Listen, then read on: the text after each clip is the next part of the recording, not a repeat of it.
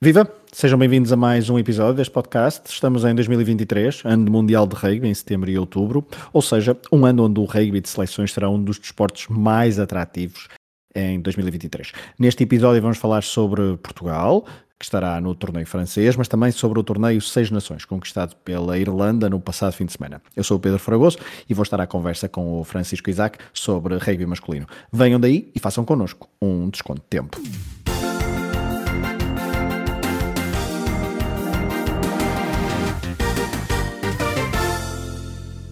Olá, Francisco, obrigado por teres aceitado o nosso convite. Muito obrigado, Pedro. Obrigado eu por teres-me recebido aqui. Foi uma surpresa muito boa, depois de umas boas seis nações e um bom campeonato da Europa ao Rugby Europe Championship a Portugal. Exatamente. Falaremos sobre isso daqui a pouco. O Francisco, para quem não conhece, é um especialista em rugby. Podemos lê-lo, por exemplo, no portal Fair Play, um, nas suas análises bem aprofundadas sobre rugby. Onde é que mais podemos encontrar, Francisco? Podes me encontrar em alguns sítios hoje em dia. Na, eu trabalho oficialmente para a Europe, como um dos escritores oficiais lá e de, e de trabalho de dados, uh, e também para, World, uh, para a Rugby World Magazine, peço desculpa. E Last Word on, on Rugby, e para já é só, também já aqui é uma, mais uma ou duas coisas na calha, mas não posso oficialmente dizer. Muito bem, mas é um especialista em rugby e é sobre isso que vamos falar, rugby masculino. Uh, estamos ainda na ressaca do final da, do torneio de seis nações uh, e é por aí que vamos, vamos começar. Deixamos Portugal para o fim. Como eu disse na, na, introdução, estamos em ano de Mundial. As expectativas e as atenções sobre a forma das seleções estão um bocadinho mais aprofundadas e mais focadas com vista então ao torneio que se realizará em França em setembro e outubro uh, deste ano. Uh, no Seis Nações tivemos vitória irlandesa, foram cinco jogos, cinco vitórias, portanto o grande slam. Uh, quem, esteve mais próximo, quem esteve mais próximo de bater a seleção irlandesa foi a seleção francesa, com quatro vitórias e uma derrota. Daqui a pouco também poderemos falar, se calhar, um bocadinho mais de detalhe desta seleção francesa, porque tem um dos jogos mais impactantes deste torneio Seis Nações envolveu a seleção galesa. Em terceiro ficou a Escócia, três vitórias e duas derrotas. Em quarto, os ingleses com o registro de duas vitórias e três derrotas. O país de Gales conseguiu apenas uma vitória, frente aos italianos que terminaram mais uma vez em último com cinco derrotas. Francisco, comecemos pelos vencedores, obviamente. Tal como em 2018 e em 2009, os irlandeses venceram com Grand Slam na Era Seis Nações, que existe, deste, que existe desde o ano 2000, este foi o quinto título para a Irlanda, que sucede assim à França. O que é que destacarias desta vitória irlandesa no Torneio Seis Nações de 2023? Queria que esta seleção da Irlanda, do Andy Farrell, por isso o pai do Owen Farrell, que é, tem sempre aquelas curiosidades muito importantes, uh, é uma seleção com, com profundidade. Acho que durante muito tempo, e este é um, um, um, um, dos temas mais debatidos dentro do rugby, é normalmente quem ganha os mundiais ou quem cria uma era na modalidade é aqueles que têm uma seleção que vai para além de 23 jogadores, fica aos 30, 40. E a Irlanda, neste momento, pare, parece-lhe ter. As seis nações foram exemplo disso, é um grande slam que eu diria sem espinhas, porque mesmo a França na, não foi, foi, foi quase dominada praticamente uh, em Dublin. E acho que toda a gente estava à espera que a Escócia apresentasse dificuldades, porque é uma seleção sempre muito matreira na maneira de jogar e, e arrisca muito mais que as, que as outras.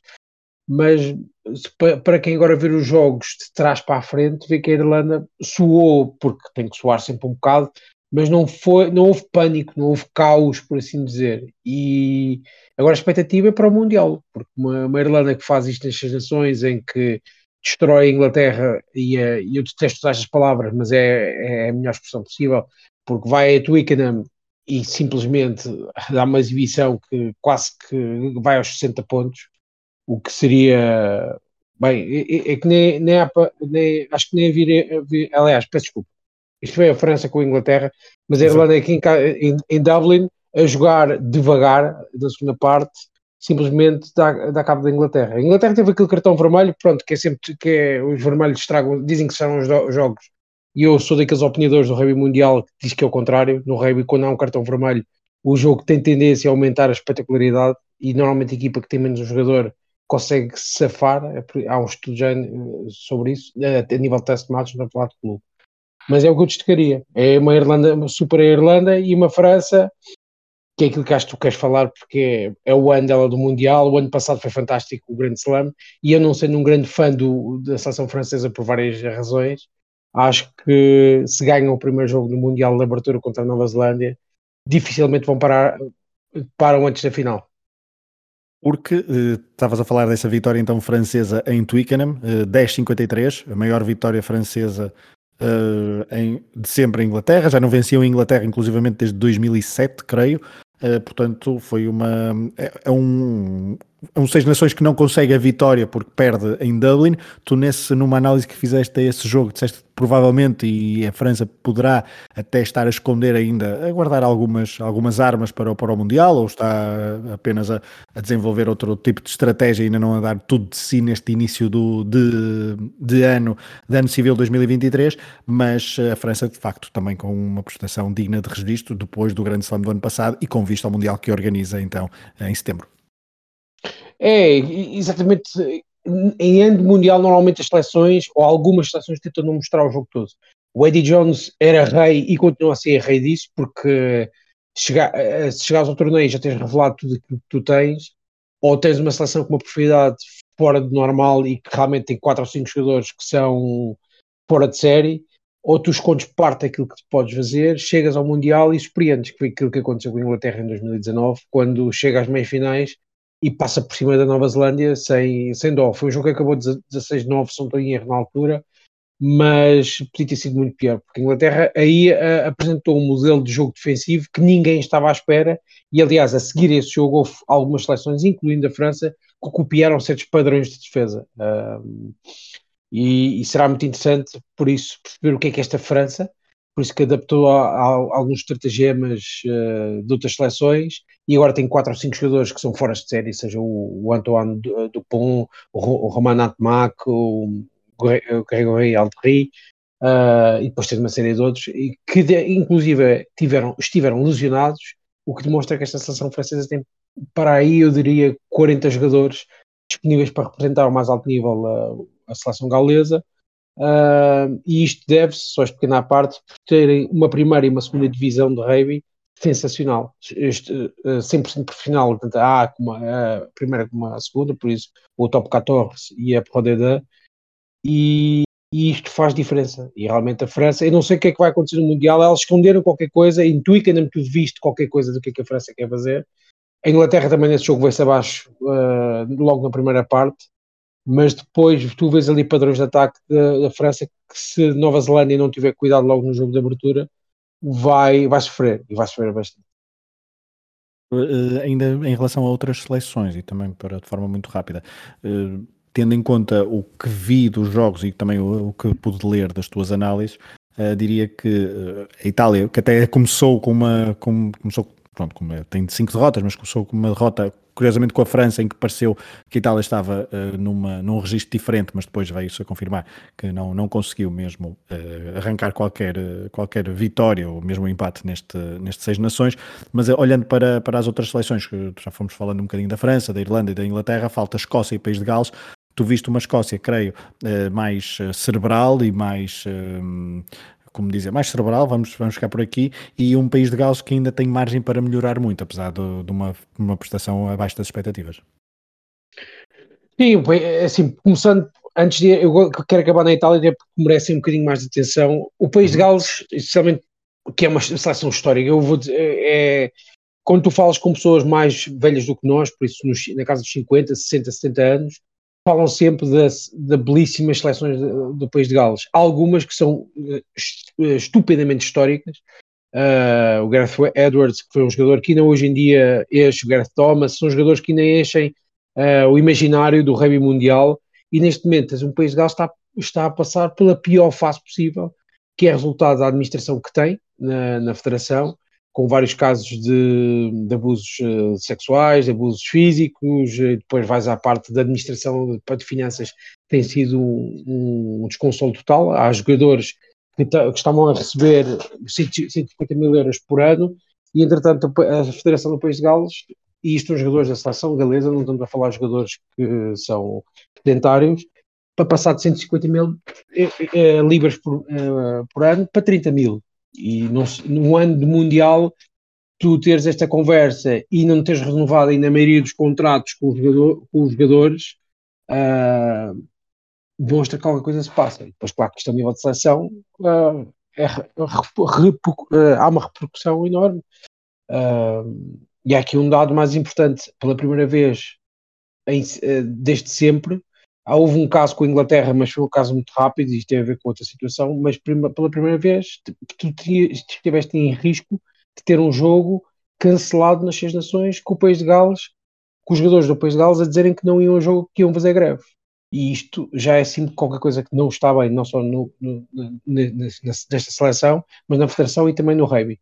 E depois, rapidamente, a Escócia. A Escócia, é aquilo, a Escócia acabou em terceiro lugar, o que foi uma boa prestação, mas quando tu, isso tu, eu sei que tu gostas muito de acompanhar o desporto, visto ao início, os adeptos da Escócia começaram a acreditar que era possível ganharem estas gerações.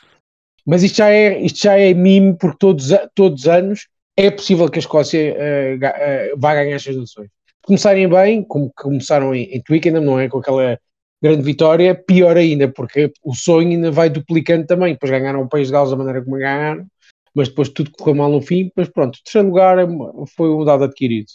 E finalmente, olhando assim, eu, eu Inglaterra teria dificuldades aqui falar contigo, porque acho que a saída do Eddie Jones foi um erro total e só o fizeram porque depois Gales também despediu o Wayne Pivac para substituir pelo Warren Gatland, aproveitaram a, a, a boleia, foram buscar o Steve Brothwick uh, e o Eddie Jones, como não tinha sido obrigado a assinar a cláusula, que acontece muito no futebol, que acho que é um bom exemplo, que é os, não podes ir para uma seleção rival no período mundial, uh, o Jones foi para a Austrália, que estão na mesma fase, estão no mesmo grupo da fase de grupos do Mundial. E isto é de chorar a rir, porque possivelmente a Austrália poderá ganhar a Inglaterra e a Inglaterra acaba em segundo lugar e é tirada para o pior lado do, do, do, do torneio, que é aquilo que eles não querem, não é? E pronto, agora falando da Itália, é assim, eu fiquei um bocadinho desolado porque a minha primeira análise, e podem vir ao site, era dizer que eles não iam ser colher, colher de pau, eh, ou não estavam aqui para ser colher de pau em 2023, já não foram em 2022, e eu acreditei, acreditei piamente que iam ganhar pelo menos um jogo. Se fosse ao País de Gales, se fosse à Escócia, se fosse à mesmo a França, eu acreditei que conseguissem ganhar. Porque o rugby que apresentam é um caos organizado eh, delicioso. Só que depois há ali um aspecto que efetivamente falta. Quando eles não conseguem uh, trazer partícula da surpresa para dentro de campo, por isso surpreender o adversário, especialmente naqueles quarto hora final, por isso o resultado tem que estar ali dividido por oito pontos, Normalmente a Itália nos últimos anos tem feito isso, naquele quarto hora final arranca com tudo e começa a, a, jogar por todo lado. Pode correr muito bem, pode correr muito mal, mas tem arriscado. Nestas seis nações, o facto é que as outras seleções leram um bocadinho melhor como é que é esta esquadra azul se move dentro de campo, uh, foram mais agressivos com eles e, e acho que a Itália falta-lhe um bocadinho daquilo que se chama -se experiência e veterania e capacidade mental. Uh, o Jack Paledri continua de fora, em princípio estará para o Mundial, seria uma adição importante, mas avalio momentos em que a Itália realmente falta ali três ou quatro vozes de comando que segurem a equipa quando é preciso, porque ainda é uma seleção com miúdos fantásticos e que já fizeram excelentes seis nações sub-20 e bons mundiais sub-20 mas que agora falta ali a parte de crescer um bocadinho mais. E este Mundial será importante uh, para isso, para ganhar um bocadinho mais maturidade. Muito bem, vamos abandonar os Seis Nações, vamos falar sobre Portugal para este, neste final do episódio. Uh, Portugal foi derrotado em Badajoz 38-11 pela Geórgia, o resultado até pode indicar que foi um jogo uh, desequilibrado, mas a verdade é que um, nos últimos 15, 16, 17 minutos houve 13 ensaios para a Geórgia garantir a vitória e a desnivelar o resultado. Isto foi na final do um, do Rugby European Championship. Uh, a Geórgia vai ser adversária de Portugal no Mundial. Esta é uma, é uma seleção que está muito bem uh, cotada no, no ranking mundial, é uma seleção muito forte. Uh, Francisco, como é que viste uh, a participação de Portugal neste Rugby European Championship e concretamente neste jogo, frente a um adversário que uh, é bastante duro, mas onde Portugal, onde do, que eu percebi também tinha algumas ausências a nível de profundidade de plantel que podem ter ditado se calhar um bocadinho de, de, de desnível no, no, final do, no final do jogo?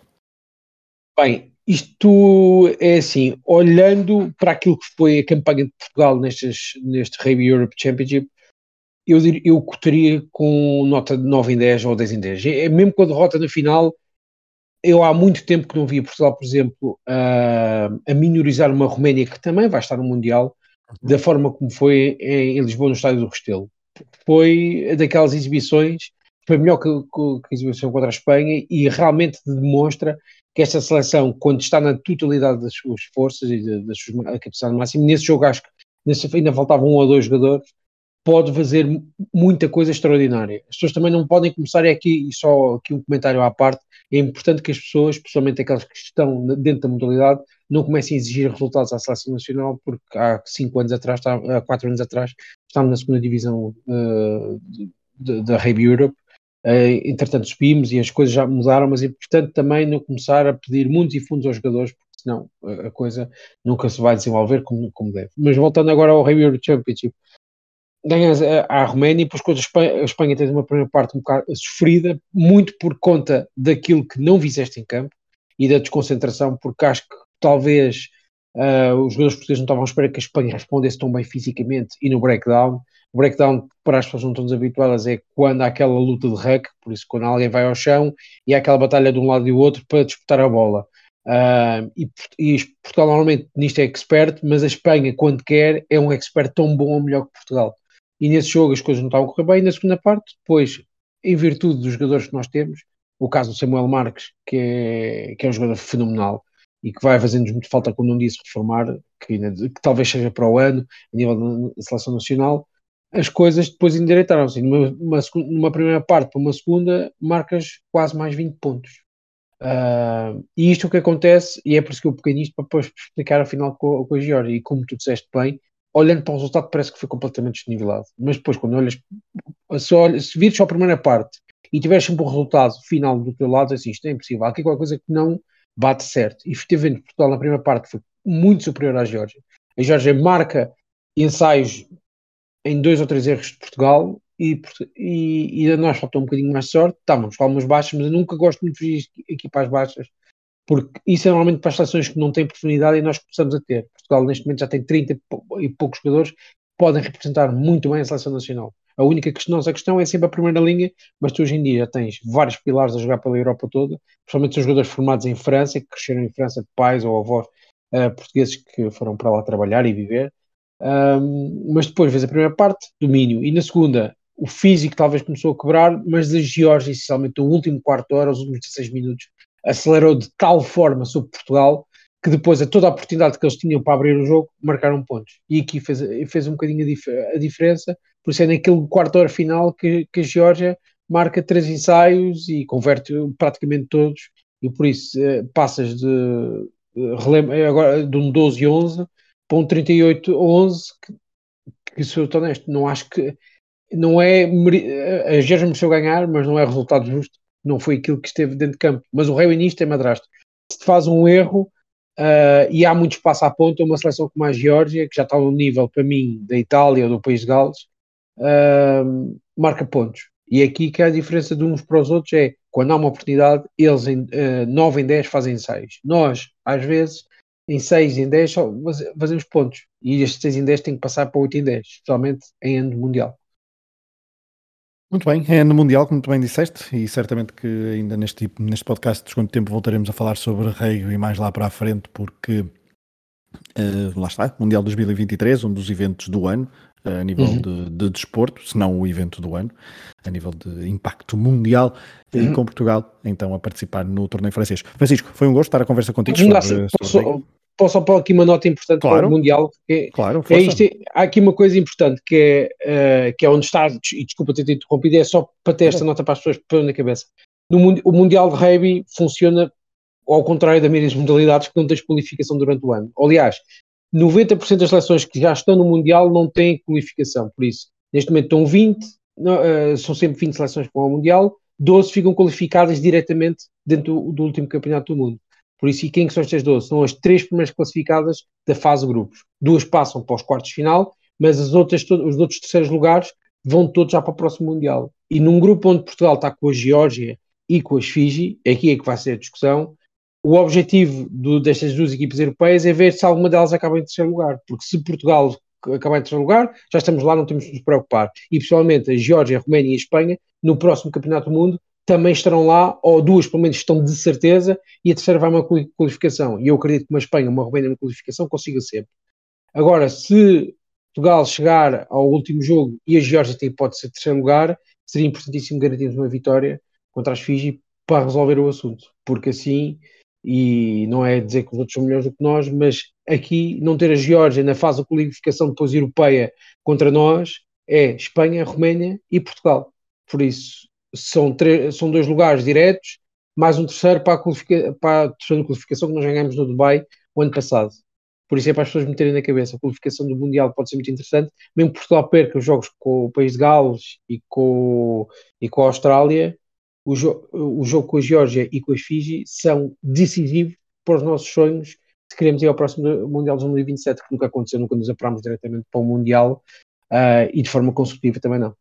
Exatamente, a última participação foi então no Mundial de 2007, também em França. Portugal vai repetir essa presença. Portugal que vai defrontar um, no dia 16 de setembro em Nice, o país de Gales, depois Geórgia, 23 de setembro em Toulouse, uh, Saint-Étienne, Austrália, 1 de outubro, e então esse, esse último jogo com as Fiji em Toulouse também, 8 de outubro fica já marcado no calendário, vai ser um mês de setembro e mês de outubro, também meses de setembro e outubro, bastante interessantes e movimentados para o rugby, não só, obviamente, para a seleção portuguesa, mas também para as restantes seleções. Francisco, agora sim concluímos, foi um prazer estar a conversa contigo sobre, sobre rugby. Muito obrigado. Espero que gostem muito do Mundial. Agora chega um bocadinho o, o, o teste match internacional, mas depois vamos ter um setembro e outubro. Em agosto também, porque há o rugby, há o rugby uh, da Rugby Championship, que é o torneio da Austrália, África do Sul, Nova Zelândia e, uh, e a Argentina. E desculpa, agora e dizer Pumas, eu tenho que dizer Argentina, porque Pumas é a marca que eles tentam vender, mas e depois a seguir é que temos o Mundial. Por isso, normalmente são, são quatro meses recheados para quem gosta da bola oval e quem gosta de esporte, especialmente. Exatamente. Obrigado, Francisco. Obrigado a todos. Um abraço aos nossos ouvintes eh, e continuem a acompanhar o Desconto de Tempo. Mm-hmm.